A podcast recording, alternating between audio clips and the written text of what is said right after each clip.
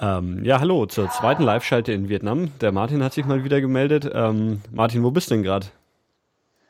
Ich bin jetzt gerade in Dalat, das heißt, ich habe äh, das Mekong-Delta durchquert, äh, komplett nach Westen und bin jetzt wieder zurückgefahren und bin jetzt ungefähr so weit, wie ich westlich war, östlich von Ho Chi Minh. Ah, ich sehe es gerade, das ist ähm, in der Nähe von, von Natrang, dass man nicht Natrang ausspricht, ja, wie du uns letztes Mal gesagt hast. Ja, Jang. genau. Ja, mittlerweile habe ich auch noch ein bisschen Vietnamesisch gelernt. Also ich kann jetzt schon äh, ohne Probleme die Zahlen bis 10. Okay. Ähm, das ist relativ hilfreich, wenn man so handeln will oder so. Und weil äh, ich müsste sie halt irgendwann noch bis 100 können. Das wäre ziemlich cool. Aber so bis 10 hilft schon mal ziemlich viel, weil die halt dann immer so, also viele so Handelpreise bewegen sich halt dann irgendwie in so einem niedrigen Rahmen und dann also wenn man zumindest man, den, den Faktor 1000 oder 10.000 rauslässt, oder? Mit den Domes. Ja, den lässt man, glaube ich, den lässt man eh immer raus. Aber wenn auch jetzt zum Beispiel, wenn jetzt eine Taxifahrt 60.000 kostet, dann ist es halt okay, wenn ich 6 sage.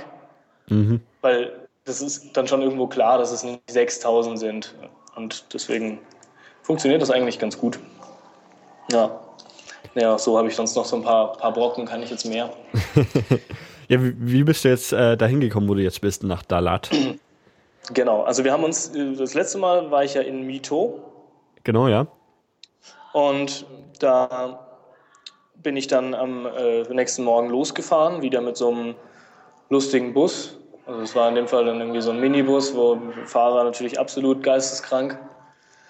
Und auf jeden Fall bin ich dann, äh, das war ziemlich einsam, weil in dem Bus wirklich überhaupt niemand Englisch konnte. Also ich habe mich dann auch sogar noch mal kurz auf den Weg gemacht nach unserem Podcast und habe mir gedacht, ich schlender jetzt noch mal ein bisschen durch Mito. Mhm. Und aber in meinem Hotel war ich der einzige Gast. Und ich bin eineinhalb Stunden durch die Straßen gelaufen, über den Markt und sonst und habe keinen einzigen Westler gesehen. Also keinen einzigen Nicht-Asiaten oder sonst irgendwas. Aber also im Hotel warst du nicht der, der einzige Gast überhaupt, sondern der einzige Gast, der äh, was anderes außer Vietnamesisch spricht. Unklar. Also ich habe niemanden gesehen. okay. Also da rennen halt immer Leute rum, aber ich war jetzt nicht unbedingt offensichtlich, dass die Gäste waren. Also kann auch sein, dass die alle da gearbeitet haben. Also ja, das, das weiß man in Vietnam eh immer nicht so genau, ob die Leute gerade irgendwie wirklich da arbeiten oder ob sie wirklich Polizisten mhm. sind oder ob sie nur gerne Uniformen Nacht. tragen und sowas. Ob sie im Hotel arbeiten, erkennt man in der Nacht daran, dass sie hinter der Rezeption schlafen alle auf dem Boden. ja, das, das, das ist auch, tatsächlich so. Das gab es bei uns auch, ja, ja. Hm. Ja, nee, auf jeden Fall bin ich da rumgelaufen und ich habe dann, also bin dann irgendwann, am, saß ich dann am nächsten Tag in diesem Bus und da war halt auch niemand drin, der auch nur ein Fetzen Englisch konnte. Und ich habe halt immer mal so, weil ich halt auch die, mir nicht so sicher war, dass die checken, wo ich aussteigen muss, habe ich dann immer mal iPhone raus und Maps geschaut, was da so los ist. Mhm.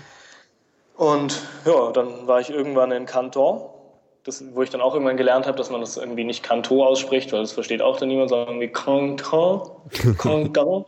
Ja. ja, man muss sich, glaube ich, immer so die Faust in den Mund stecken, dann spricht man so von, von, von ja, der Aussprache so bisschen, her ganz gut.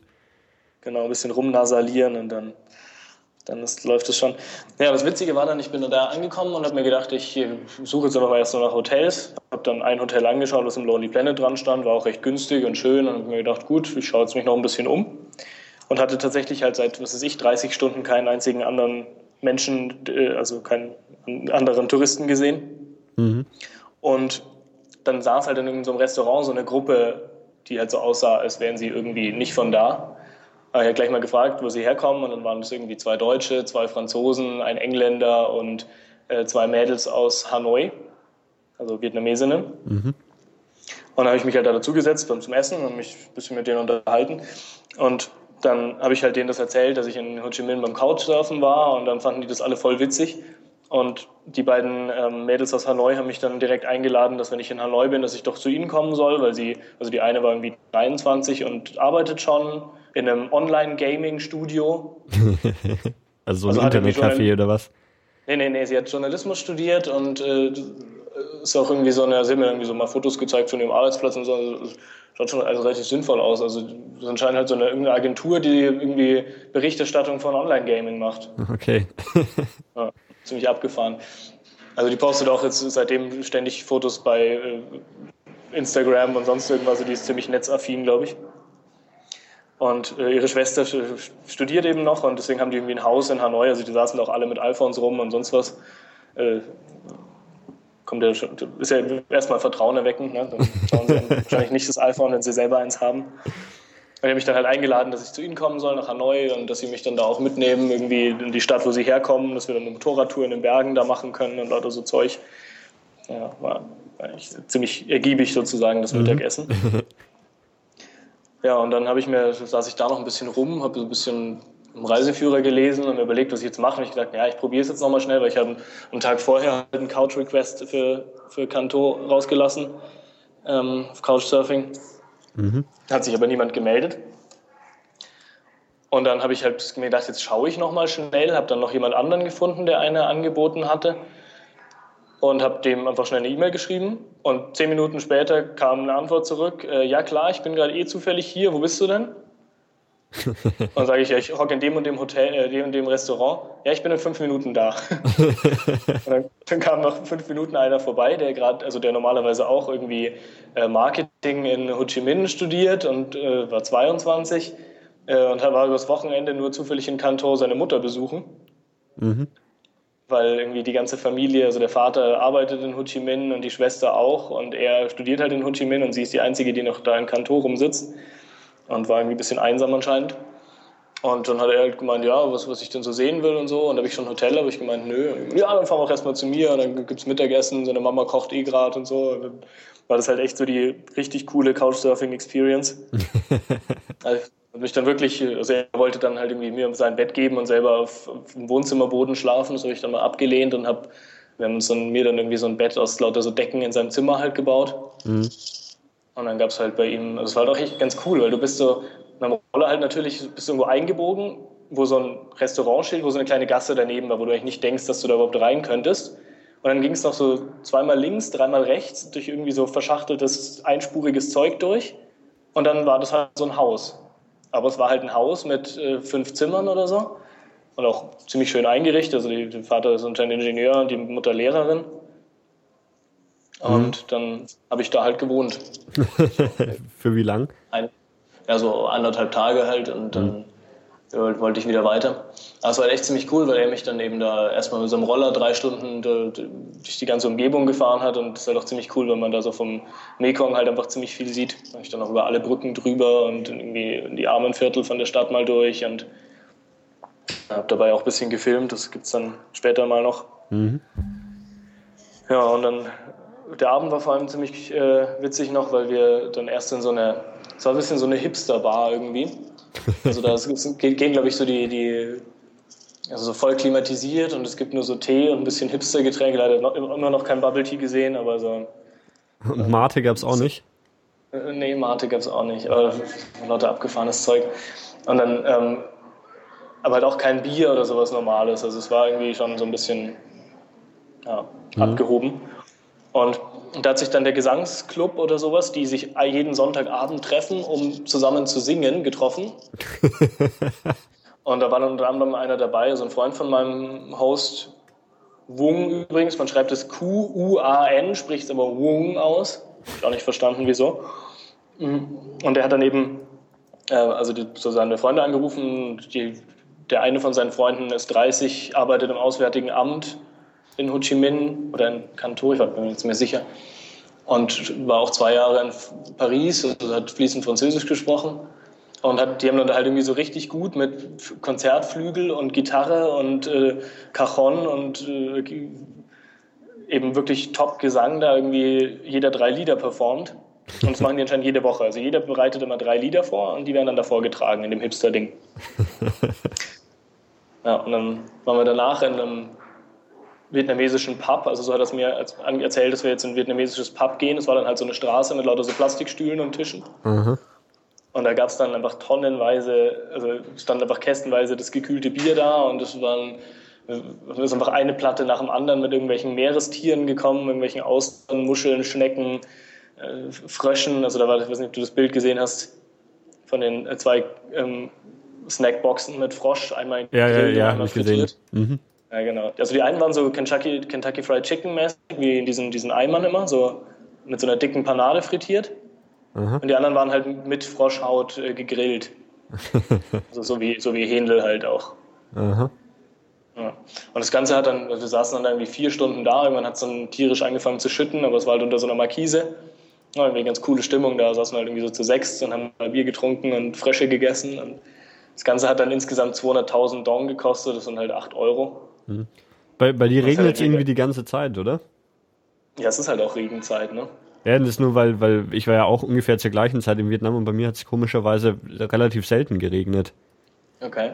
Nee, also jetzt gerade die letzten Tage, also das ist, es hat schon jeden Tag auf jeden Fall geregnet. Also es hat jetzt heute zum Beispiel hat es halt auch erst um 3 Uhr nachmittags angefangen, jetzt im Moment regnet es aber.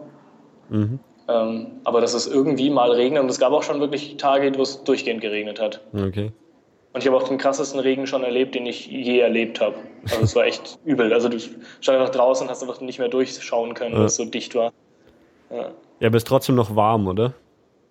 Also jetzt im Moment bin ich ja hier so ein bisschen in den Bergen, da lag es ja so eine, also hier stehen auch keine Palmen mehr rum, sondern so Pinien und sowas, also hier und Kiefern und sowas, also hier schaut es schon so ein bisschen anders aus. Mhm. Und hier hat es jetzt äh, relativ angenehme so 24, 23. Okay.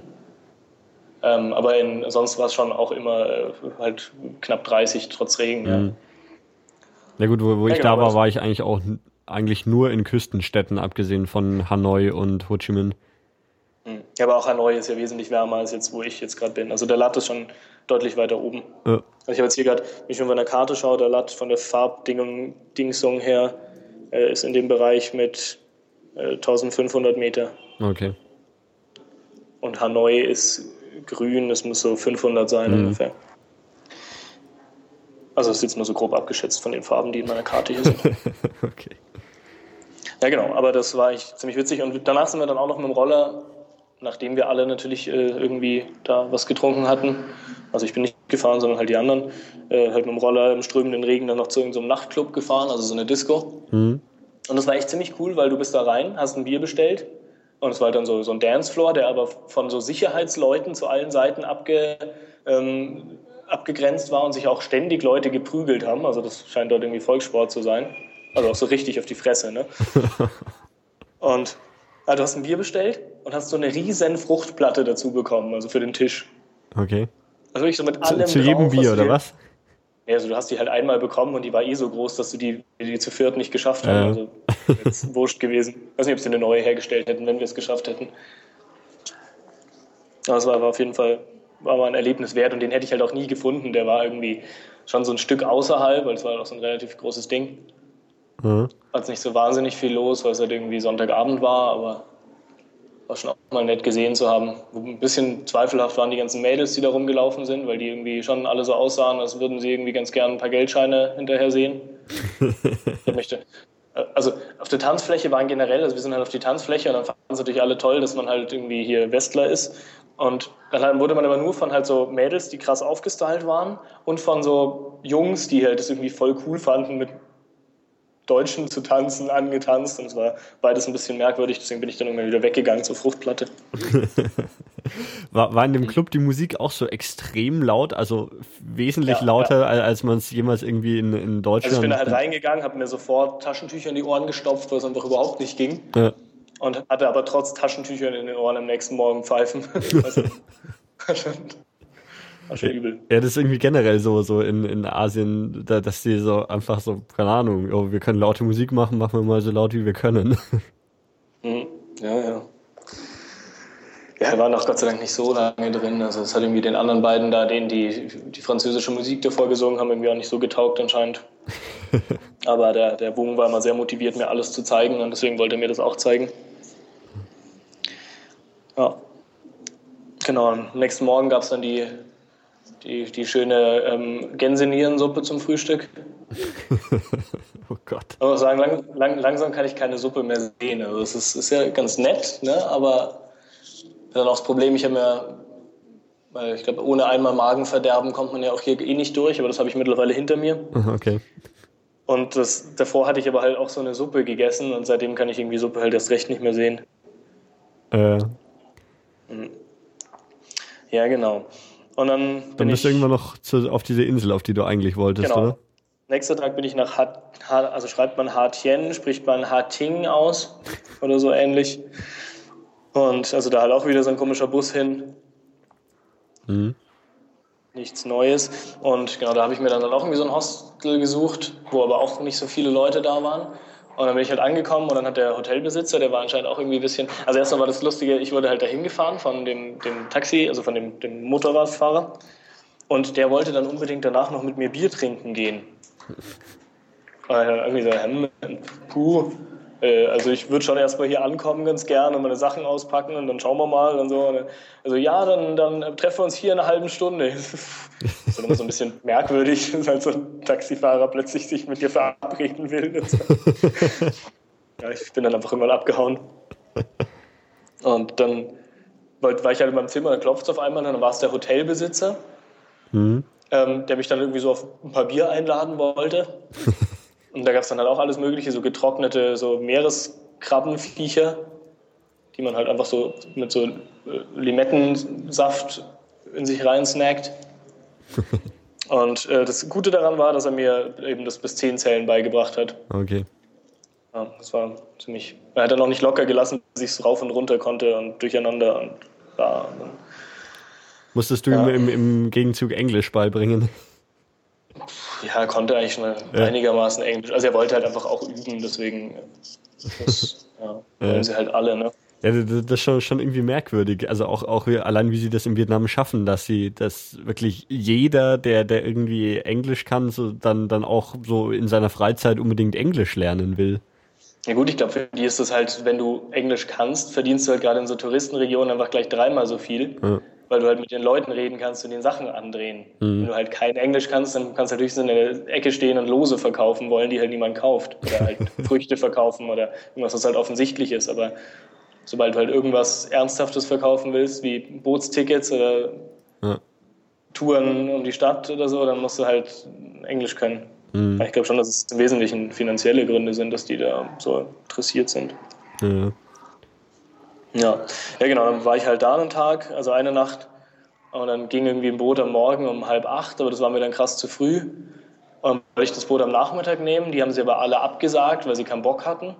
Also sie haben behauptet, sie haben behauptet, sie wären alle Boote wären kaputt. Oder die anderen haben behauptet, es ist zu viel Wind. Dabei war überhaupt kein Wind. Also war einfach nur, also sie hatten halt keine Lust, weil wahrscheinlich nicht genug Fahrgäste dabei waren. Und dann haben sie einfach sich gedacht, fahren wir erst morgen wieder. Mhm. Und dann bin ich halt so ein bisschen durch die Gegend gelaufen, habe dann zwei Franzosen aufgegabelt, also ein Pärchen aus Paris. Und dann bin ich mit denen den ganzen Tag rumgelaufen und es ist jetzt nicht so die wahnsinnig interessante Stadt, kann man halt ein bisschen im Hafen rumrennen und äh, sie haben irgendwie einen so einen chinesischen Tempel, der irgendwie aber gerade renoviert wurde.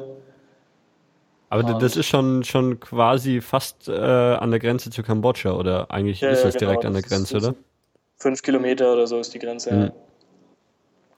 Ja, genau. Und dann ähm, am nächsten Tag ging dann halt dieses Boot, also wir haben halt noch ganz, die ganze Zeit versucht, das war auch mal wieder lustig, weil wir waren dann am Hafen und wollten halt wissen, welches Boot wir nehmen sollen, weil es gibt irgendwie zwei Schnellbootfirmen und eine langsame Bootfirma. Und die langsame kommt aber auch noch, ist billiger, kommt aber auch noch am Arsch der Welt an auf der Insel.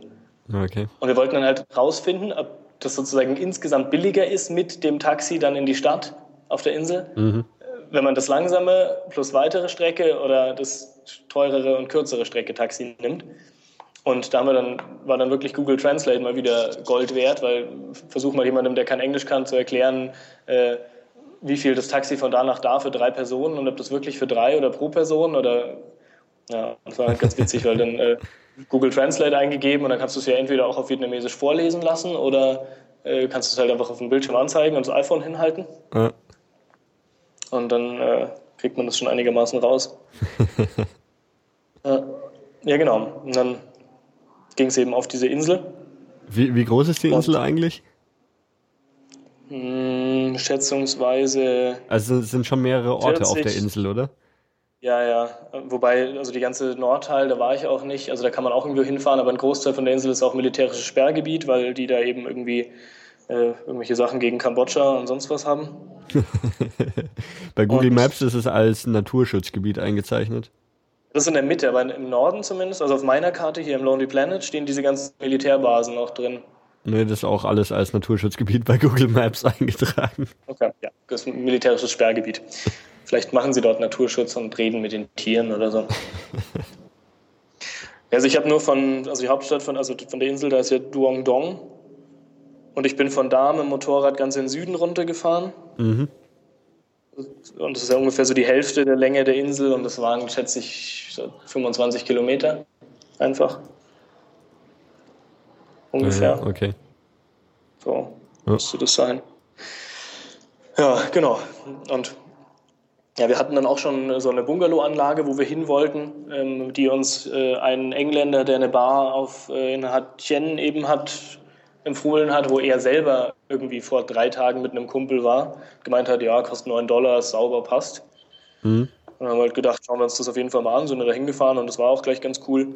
Das ist äh, davon, wo du auch die Bilder gemacht hast, direkt am Strand. Ja, genau. Ja, das, der, der Strand war direkt da, da ging so ein, so ein kleiner Beton, so eine Betonbrücke durch, weil das halt alles so Sumpfgebiet ist da außenrum. Also es schaut aus wie so Schilf. Und auch alles voll mit Fröschen. Also in der Nacht, also in der Abenddämmerung dann so ein tierisches Froschgesang-Konzert. Und in der Früh dann gleich das Frühstück, oder? Ja, genau, kann man sich dann gleich was angeln. Nee, dort habe ich tatsächlich jeden Morgen ähm, Pancakes gegessen und äh, echt frisch gepressten Kaffee, also so mit so einer Siebträgermaschine. Okay. Also mit so einer Sieb- Siebdrückdingens halt, so ein Teil, was man auf die Tasse gestellt bekommt dann. Und also war echt gut. Da mal zur Abwechslung keine Nierensuppe mehr, sondern äh, Mango und Banana Pancake. hm. Ja, nee, und es war also echt schön, falls man Ja. irgendwo mal ein bisschen Strand sucht. Die Insel ist, ist schon ziemlich cool, war halt der Nachteil. Also der erste Tag hat so immer mal kurz geregnet, was echt cool deswegen war, weil halt immer so halb Unwetter war, waren die Wellen. Also auf der Seite, gerade also auf der, der Rückseite von der Insel, die zum Land schaut, ist halt überhaupt nichts an Wellen. Da sind auch so richtig weiße Sandstrände. Mhm.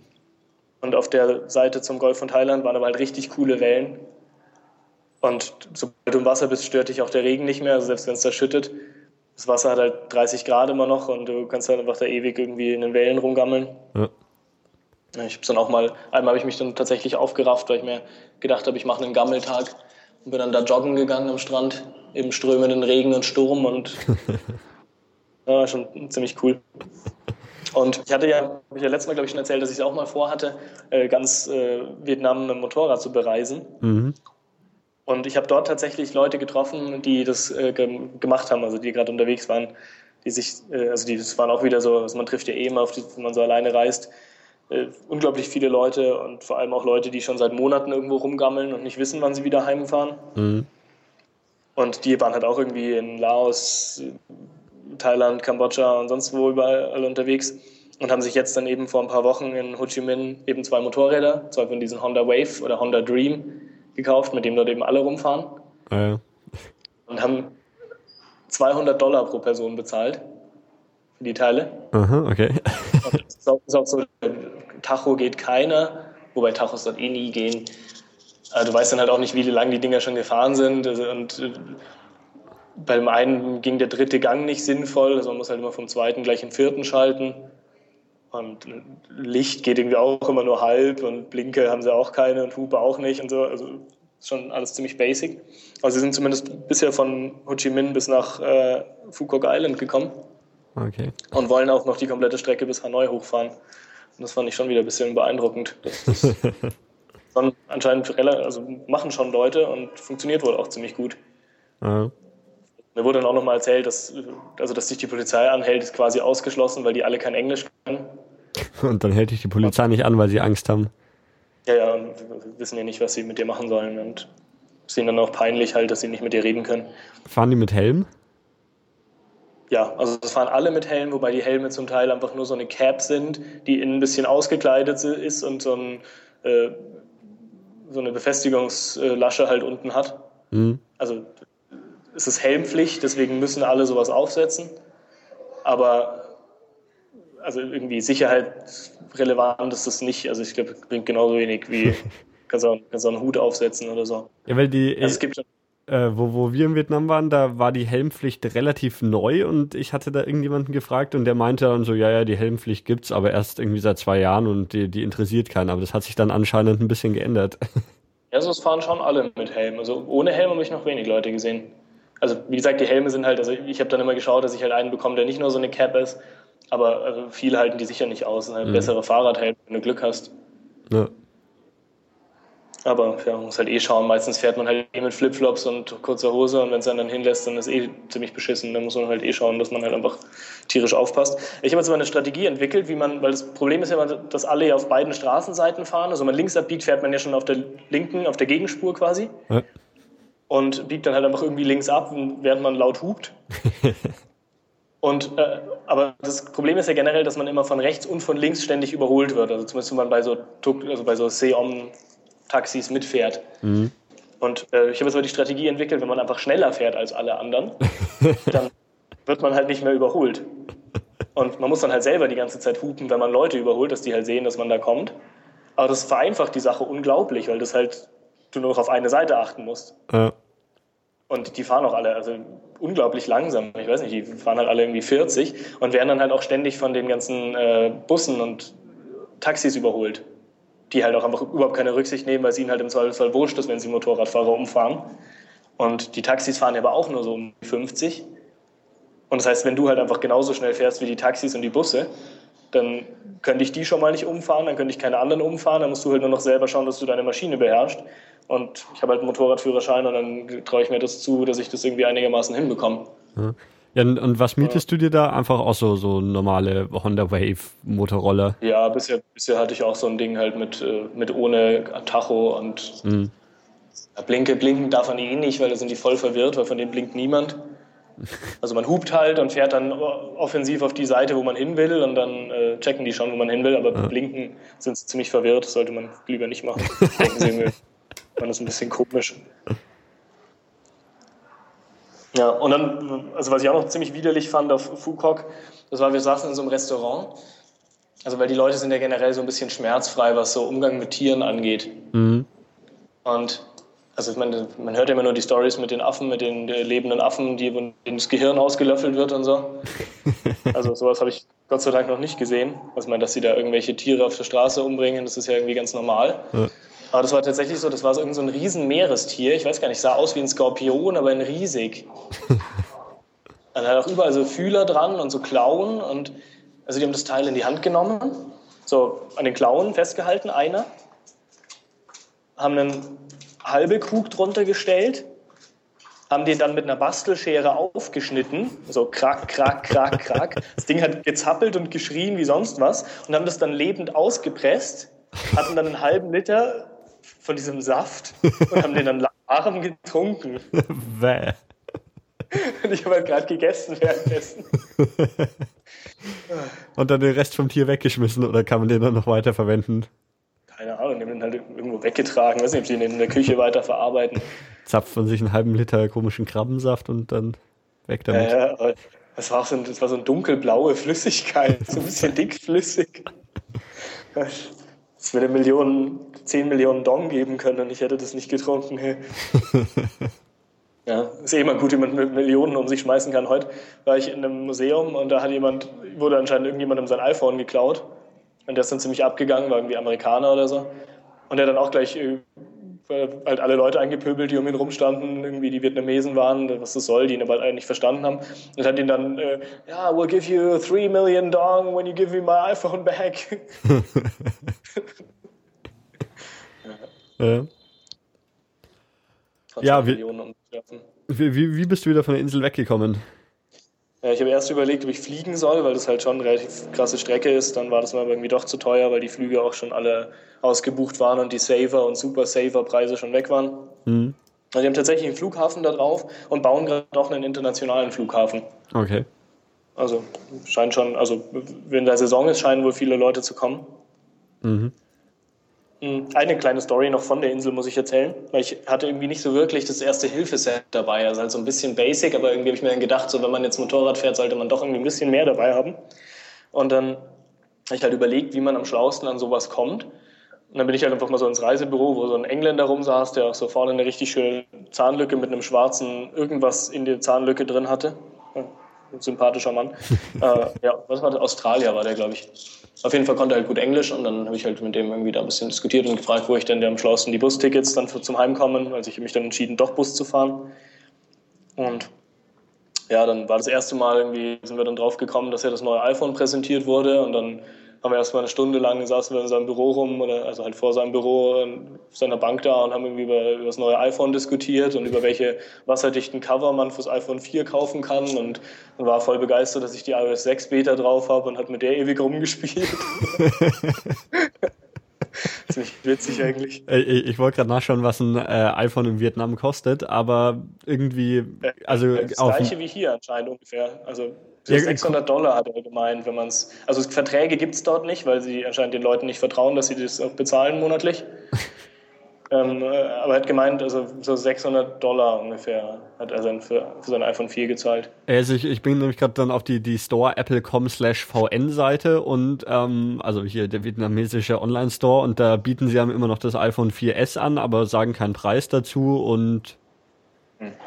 Dann klickt man auf Find the Store und dann sagen sie, ja, es gibt in der Asia Pacific Region viele, viele Stores, wo man sich das kaufen kann. Hm. Okay. Ich glaube, einen offiziellen Apple Store gibt es ja auch nicht in äh. Also. also ein iPad kostet 10 Millionen. Okay, ja, ist ein Schnäppchen. Äh, für 20 Millionen kriegt man ein einfaches Haus übrigens gebraucht. Ein MacBook Air kriegt man auch für 20 Millionen. Okay. Dafür kriegst du im Mekong Delta kriegst du für ein Haus. Okay. Ich habe auch so gedacht, das ist doch irgendwie schon krass, wenn du halt, du könntest einfach so eine Familie, die da wohnt, ja, so, keine Ahnung, Eltern, drei Kinder, die wohnen da in irgendeinem Haus, mhm.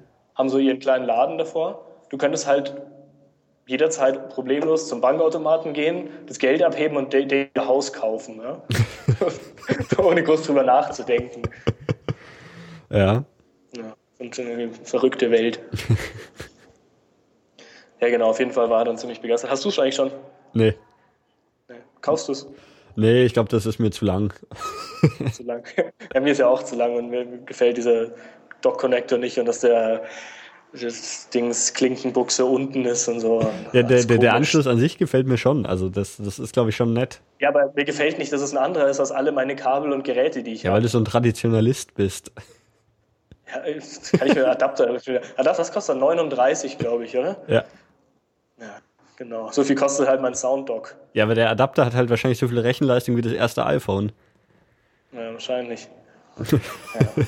ja. gut, ähm, back to topic. Jo. Mhm. Genau, ich bin dann, ähm, wollte dann irgendwie noch so Verbandszeug eben kaufen und der dann gemeint so, nee, also Verbandszeug in der Apotheke, das haben die nicht. Also, was haben die denn in der Apotheke denn überhaupt? Ja, nur so Calcium-Tabletten und so.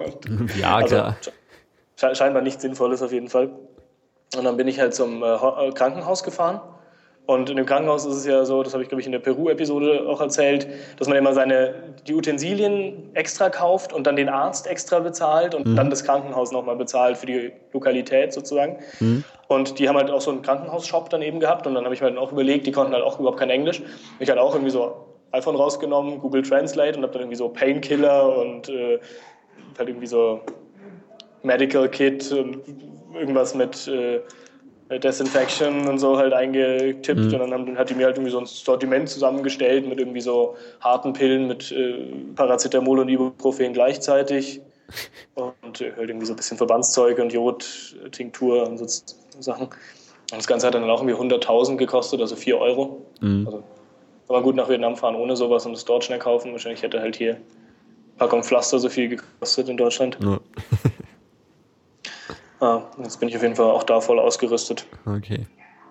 Ja, genau. Und dann bin ich mir am nächsten Morgen, also die Nacht war dann noch echt witzig, weil ich dann wirklich auch wieder der einzige Gast in diesem kompletten Bungalow-Komplex war. Also es waren irgendwie 20 Bungalows und ich war der Einzige.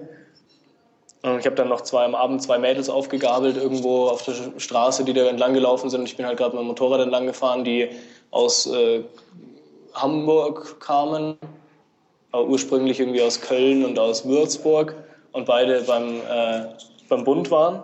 Okay. Also beim äh, also an der Bundeswehr-Uni studiert haben und äh, jetzt eben also Offiziersdingens machen. Und mit denen war ich dann noch halt, in, weil halt auch sonst irgendwie nichts mehr Sinnvolles offen hatte, waren wir dann in meiner Bungalow-Anlage in dem äh, um halb acht sind wir zum Essen gekommen und die hatten halt schon Licht aus und haben irgendwie auch so in ihrem Restaurant gepennt. Und dann sind wir halt gekommen, dann kamen halt die Hunde alle uns entgegengelaufen und haben gebellt und dann haben sie halt tatsächlich wieder aufgemacht und haben nochmal zu kochen angefangen wieder. Und ja, genau.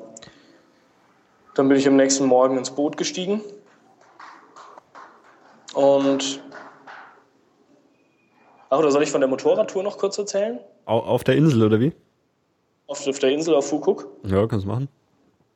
Also ich bin eben, das war dann mit einem, äh, die waren auch irgendwie in einem Bungalow daneben äh, mit einem äh, Holländer, der irgendwie so Ingenieur in Dubai war und aber halt jetzt gerade nichts mehr macht. äh, auch so lange Haare hatte und ein bisschen zerzaust aussah.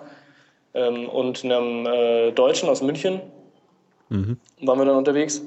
Und da haben wir erstmal, also wir sind erstmal so ein bisschen in den Norden gefahren, wo wir Wasserfälle gesucht haben, haben aber nur so einen Strudel gefunden, der so klang wie eine Klospülung. Das war ganz witzig. Ein Video davon gemacht mit dem iPhone. Und dann haben wir einen Hahnenkampf gesehen, der, also wir sind halt gerade mitten dazugekommen, standen so 30 Vietnamesen um so zwei Hähne rum, Ja? die sich da tatsächlich halt attackiert haben wie wild. Und dann hat irgendwann halt einer gewonnen, haben sie so an dem anderen ein bisschen gefühlt, aber noch atmet, hat er halt nicht mehr geatmet. Stehen halt so in die Ecke gepfeffert, den anderen gelaufen und den anderen Hahn entgefeiert. Ja, und, und äh, während dem Kampf drauf gewettet, oder wie? Ja, ja, also haben halt durch, wild durch die Gegend geschrien alle und also, keine Ahnung, was sie gesagt haben. Das waren alles Einheimische, die haben alle kein Englisch gesprochen, haben noch mal versucht nachzufragen. Also ich muss sagen, ich bin dann auch irgendwann halt weggegangen, weil mir das ein bisschen zu widerlich war. Aber es ist halt, also die Vietnamesen haben da halt echt, also es ist halt echt ein bisschen traurig, dass die wirklich keinerlei Mitgefühl mit irgendwelches Lebendem haben anscheinend. Aber wenn ich das noch richtig im Kopf habe, sind äh, so, so Hahnenkämpfe im Vietnam sogar auch verboten. Also Ja, Prostitution ist auch verboten und es ist überall. Also ja, ja. Korruption wird äh, in Vietnam groß geschrieben, insofern ist das halt alles, sind Gesetze so ein bisschen relativ. Ja, aber schon ein bisschen merkwürdig. Also mir wurde auch erzählt, dass das halt in äh, Kambodscha irgendwie komplett anders ist. Also die, die da diese schon ewig Tour mit Motorrädern unterwegs waren, haben halt alle gemeint, dass irgendwie, dass dadurch, dass das alles Buddhisten sind in Kambodscha, dass die da irgendwie wesentlich äh, mehr Respekt vor lebenden Dingen haben. ja, also mir, mir hat der, der irgend so, so ein Kambodschaner damals die Sache mit dem Affenhirn und den Paprika reinschnipseln erzählt. Okay. Hm. Ja, es gibt sicher auch wieder Ausnahmen. Also Äh. mir wurde das halt nur erzählt, dass das irgendwie anscheinend in ihnen das aufgefallen ist, dass das in Vietnam wesentlich ungesitteter ist als in Kambodscha. Also dass auch insgesamt die Leute in Kambodscha wesentlich freundlicher wären. Was ich jetzt bisher noch nicht sagen kann, weil bisher bei mir eigentlich auch alle ziemlich freundlich waren. Ja, es ist halt, Kambodscha an sich ist, glaube ich, so, so ein bisschen ruhiger und so. In so im Vietnam ist halt immer irgendwie Geschrei und Hektik und alles Mögliche. Und, und das hast du in Kambodscha halt ein bisschen weniger, finde ich. Ja, kann gut sein. Ja, vielleicht komme ich da auch noch mal hin. Ich habe ja noch einen Flug übrig, ne? ja, und dann äh, nach dem Toten Hahn sind wir dann äh, irgendwie ein bisschen in den Süden runtergefahren und da gibt es dann einen wunderschönen weißen, weißen Sandstrand. Und also die Straßen sind halt auch alle ganz übel da. Es hat halt auch immer durchgehend ein bisschen geregnet und dann wieder Sonne und dann wieder Regen und dann aber die Straßen halt einfach alles voll mit Löchern und halt immer mal ein Stück geteert. Da konnte man irgendwie so 50, 60 fahren und dann aber auch wieder so ein Abschnitt, wo man halt echt nur mit so 5 km/h holper, holper Mhm. ein Loch nach dem anderen durch ist. Aber alles ganz witzig, das mal zu sehen so. Ja. Also da fahren halt auch eigentlich nur Vietnamesen durch die Gegend. Also gibt es nicht viele, die sich da Motorräder leihen und dann da ins, ins äh, Hinterland fahren. Und was auch noch ganz interessant war, es gibt das Coconut Prison. Und wir dachten eben erst, das wäre ein echtes Gefängnis. Es ist aber ein Museum, das die Gräueltaten der Amerikaner zeigt, mal wieder. Und sie hatten dann da echt wunderschön so Skulpturen aufgebaut von so Männchen halt, die irgendwie wie Tiere gehalten werden und so Amerikaner daneben stehen und ihnen in, in, ins Gesicht treten und ihnen äh, Nägel in den Kopf rammen und die Hände abhacken und so. Und das war dann auch so wir hatten dann, also wird, wird man halt davor abgefangen und dann geht jetzt jemand mit einem da durch, der aber auch kein Wort Englisch kann und sagt ihm halt immer nur, wo die Tafeln stehen, was ja offensichtlich ist. Halt immer, wenn so eine Tafel steht, kann man sie lesen. Und da steht halt immer nur drin, was die bösen Amerikaner alles gemacht haben. Und dann hat er mal versucht, diese Gesten nachzumachen, eben wie Leute Leuten Nägel in den Kopf hauen und so.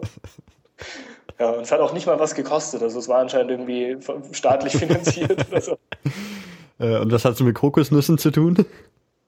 Das wusste ich mir auch nicht. Okay, War nicht, war nicht ersichtlich. okay. Es war über so NATO-Stacheldraht, dass man hinten nicht fliehen kann.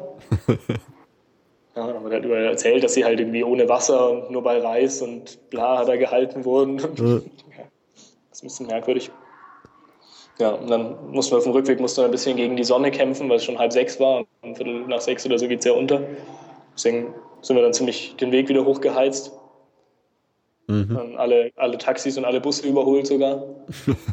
und waren dann aber noch vor Einbruch der Dämmerung wieder zu Hause. Ja, und, und im Dunkeln fährt man lieber nicht, oder warum?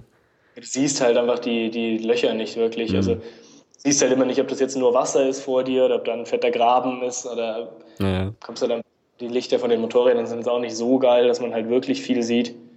Also ich hätte jetzt keine Angst gehabt, dass man überfallen wird, sondern einfach eher halt wegen Sicht. Mhm. Okay. Ja. Ja, genau. Und von da aus habe ich dann eben das Boot wieder genommen Richtung, also das habe ich dann das erste Mal so ein komplett äh, Transfer von Fukuk nach Dalat gebucht. Mhm. So dass man halt äh, da am, Haus, am Bungalow abgeholt wird, was auch ziemlich gut war, weil die Nacht hat es einfach durchgehend wirklich Unwetter gehabt. Und es hat auch am Morgen noch tierisch geschüttet, also es wäre ziemlich widerlich gewesen, da irgendwie selber zum, zum Hafen zu kommen am anderen Ende von der Insel.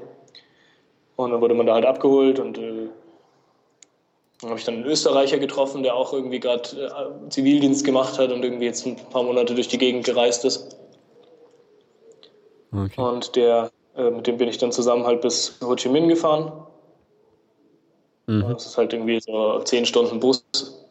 Ich habe endlich mal angefangen, meine Bücher zu lesen, war ich auch ganz entspannend mal. Und man sieht halt wieder, man kann schön aus dem Fenster schauen und sieht mhm. den Mekong. Und in Ho Chi Minh habe ich dann wieder die Franzosen getroffen, die eigentlich schon in Dalat sein wollten, mit denen ich äh, davor auf die Insel gekommen bin. Und mit denen bin ich jetzt auch gerade hier wieder. Da haben wir dann einen Nachtbus genommen nach Dalat eben jetzt heute. Das war auch ganz schön, weil der Bus eigentlich komplett leer war und ich habe mich dann halt über zwei Sitze und meine Füße auf den Sitz auf der anderen Seite gelegt und konnte dann eigentlich auch wirklich ganz gut pennen. War ein bisschen enttäuscht, dass man um 6 Uhr morgens aufgeweckt wurde, weil eigentlich hätte ich schon ganz gerne noch ein bisschen geschlafen. Ja. Ja, und, und, jetzt bist du in Dalat. Bin ich in Dalat, genau. Und jetzt haben wir heute hier Erkundungstour gemacht und haben, also hier gibt es eben eins, weiß nicht, ob du die Fotos schon gesehen hast, habe ich jetzt vorhin gerade bei Instagram hochge, hochgeladen. Die, vorher hatte ich irgendwie ewig kein 3G und dann weigert er sich immer von diesem Crazy House. Äh, ja. Genau, weil das war total abgefahren. Also, also jetzt musst du es schon für die Podcast-Hörer auch ein bisschen beschreiben. Okay, also das ist so ein, also es ist ein Haus, das irgendwie, also ich habe es noch nicht ganz verstanden. Also es hat irgendwie ein Mitglied der Ho Chi Minh-Familie hat es irgendwie erbaut, ähm, aber einfach so aus Spaß, halt irgendwie eine Architektin, die ähm, einfach ein abgefahrenes Hotel bauen wollte. Und also das hat halt irgendwie überhaupt keine Ecken oder sowas, sondern hat komplett runde Formen und überall so kleine Treppen und Gänge, die auch zum Teil nur so in der Luft schweben und du weißt nie, welcher Gang wohin führt. Manchmal geht es dann wieder rauf und wieder runter und dann sind immer plötzlich irgendwo Zimmer, wo du es gerade auch nicht erwartest, die dann auch halt keine runden Formen haben, sondern irgendwie so, äh, die, die auch die Betten irgendwie so komplett chaotisch in so runden irgendwie geformt halt sind. Und äh, alles unglaublich schön eingerichtet und halt auch geschmückt mit irgendwie so Wandschmuck und Perlen und sonst was. Und du kannst halt da dann eben, ist noch so eine Brücke, wo du in der Mitte halt dann drüber gehen kannst und dann immer mal irgendeine Leiter, wo du wieder auf einen anderen Weg kommst. Und es gibt halt tausend Wege, um überall hinzukommen und du verläufst dich ständig. Ja, und das war, war echt cool. Also wir haben halt irgendwie so gedacht, Crazy House, das ist halt irgendwie so Touristenabzocke. Ja. Das hat halt einen Euro Eintritt gekostet. Und wir waren da echt drei Stunden drin, sind da durch die Gegend, haben alle versucht, alle Zimmer zu finden. Und dann denkst du dir immer, wo auf den Balkon da oben würde ich gern. Ja? Und dann brauchst du halt eine halbe Stunde, bis du den richtigen Weg zu dem Balkon gefunden hast. Und ja, auf, auf dem Bild, das du gemacht hast, ich dachte erst, dass das irgendwie in einem Baumstamm oder in einem riesigen Stein nee, ist, alles, ist, oder sowas. Das ist alles, also man hat auch gesehen, weil ein Teil noch nicht fertig gebaut war. Also die haben da praktisch so ein Drahtgerüst errichtet, also mhm. so ein Draht zurechtgebogen, so wie bei so Stahlbeton mhm. ungefähr und haben dann irgendwie Beton außenrum gegossen. Ah, okay. Also und so haben sie auch diese ganzen Treppen und die ganzen Wege, die halt irgendwo so quer rübergehen, gemacht. Und also alles, was irgendwie da ein bisschen gerade ist, ist dann irgendwie gemauert. Mhm. Aber alles, was diese ganze runde Zeug, eben alles mit so einem Drahtgestell und dann Beton außenrum. Okay. Und dann halt bemalt und dann auch ganz viele Gärten und dann in jedem von diesen Räumen irgendwelche komischen Fabelwesen mit leuchtenden roten Augen und äh, nicht so viel Fantasie muss man erstmal haben irgendwie. Äh, echt ziemlich beeindruckend. Äh, wenn dir das gefallen hat, dann musst du auch unbedingt noch ins äh, Ho Chi Minh Museum in äh, Hanoi gehen. Äh, Habe ich okay. damals doch im Podcast auch erzählt, glaube ich, der, der, der Raum, in dem ständig das Licht aus und angeht und lauter merkwürdiges Zeug passiert und so. Das ist auch. Okay, ja, muss ich auf jeden Fall hin. ja. Ja, genau. Und Dalat ist jetzt halt insgesamt so ein bisschen bergig, bisschen kühler, bisschen irgendwie alles so ein bisschen deutscher. Äh, ist jetzt dann da mit, tonnenweise Früchten eingedeckt und äh, irgendwelchen komischen Süßigkeiten am Markt. Und dann haben wir uns für morgen, wir haben uns überlegt, ob wir morgen so eine, hier gibt es die Easy Riders, das ist so ein Motorradclub. Und die machen so eine halt, Motorradgang, ja. Halt so, ja, ist so ein bisschen so eine Motorradgang. Die gibt es ja anscheinend in ganz Vietnam. Und die wird auch dauernd kopiert. Also man muss immer schauen, ob es die echten Easy Rider sind oder die gefälschten. Und die bieten halt auch so Touristentouren, also fünf Tages-, zehn Tagestouren an, halt mit so echten Motorrädern, nicht so komischem mhm. Mofa-Zeug hier. Und man kann die halt auch da mieten bei denen einfach. Und jetzt haben wir uns, also für morgen werden wir halt irgendwie eine kleine Motorradtour machen. Okay. Aber ohne Führung, also ohne Guide, sondern selber. Und, äh, und dann habe ich auch gelesen, dass es eben, weil manche dann irgendwie keinen Bock mehr auf die Easy Riders hatten, weil man da halt irgendwie Mitgliedsbeitrag zahlen muss. Und dass sie dann irgendwie die Free Riders gegründet haben, die sozusagen die Alternative ist, nur billiger, weil sie keinen Mitgliedsbeitrag zahlen müssen. Okay. Ja, manche von denen sind aber sogar besser als die Easy Riders. Das ist einfach zu sein, das Business. Hm. Ihr müsst aufpassen, dass ja, du nicht genau. in, in Gangschlägereien oder sowas verwickelt wirst. Ja, ja. Ja, ja, deswegen haben wir gesagt, wir leihen lieber nur die Motorräder aus und dann machen wir das selber. Ja, und äh, wie, wie ist so dein weiterer Plan? Also du willst noch bis ganz hoch in Norden nach Hanoi oder sogar noch weiter? Also ich muss am 23. abends muss ich in Hanoi sein. Achso, du hast einen Rückflug von Hanoi oder was? Nee, ich habe einen Rückflug von, von Ho Chi Minh am, ich glaube, 3. Okay. Oktober. Also am, wann ist Gruppenleiterwochenende? Am 6. Wann ist der Freitag? 6. Der 5. Kommt am 5. an, dann fliege ich am 4. glaube ich. Okay. Ja. Und genau, das heißt, ich fliege am 4. Am 23. muss ich in Hanoi sein, weil wir da diese Tour auf den höchsten Berg Indochinas eben gebucht haben. Mhm. In Fansipan. Ich bin auch schon mal gespannt, wie hart kalt es da wird. 3143 Meter, also okay. höher ist die Zugspitze. Und genau, dann werde ich, denke ich, dann, äh, das dauert irgendwie zwei, zweieinhalb Tage. Mhm. Und dann werde ich ein bisschen in Hanoi bei den beiden Mädels vorbeischauen, die mich eingeladen haben, als ich in Kanton war. Mhm. Die, die, taggen auch schon die ganze Zeit bei Facebook irgendwelches Essen, was sie mir dann zeigen wollen und die, die, planen das gerade schon die ganze Zeit. Okay. Und ähm, ja. dann, dann gehst du irgendwann, also fliegst du dann wieder zurück nach Ho Chi Minh? Ich denke fast schon, also mhm. weil es dauert halt, ich glaube, Busfahrt dauert irgendwie 46 Stunden. Ja gut, du kann, kannst auch mal Zugfahren ausprobieren. Das hat bei uns echt immer ganz ja, das gut funktioniert. Ich, das wollte ich auf dem Weg hoch jetzt halt irgendwie machen. Also ich werde jetzt irgendwie von hier aus mit dem Bus nach äh, Nha Trang eben rüber. Mhm. Und ich denke, dass ich dann da, da ist ja diese Küstenzuglinie, ja, dass ich halt die hochnehme jetzt irgendwie und immer mal Stopp mache.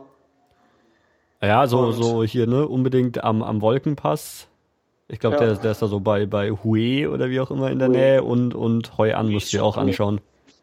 Sind beide hier angemalt in meiner Karte. Ja. ja. ja, dann ähm, meldest du dich einfach mal wieder, wenn es ja, was genau. Neues von deiner Reise das war jetzt genau eine Woche her. Vielleicht einfach in der Woche wieder, dann bin ich vermutlich schon in Hanoi. Ich kann dann schauen, dass, ob ich es nochmal schaffe vor, vor der, der Bergtour. Da werde ich halt sicher kein hm. passendes WLAN finden. Ja, ich melde mich einfach mal wieder, wenn ich irgendwo ja. Zeit habe. Okay, dann bis zum nächsten Mal. Ja. Alles bis zum nächsten Mal. Ciao. Ciao.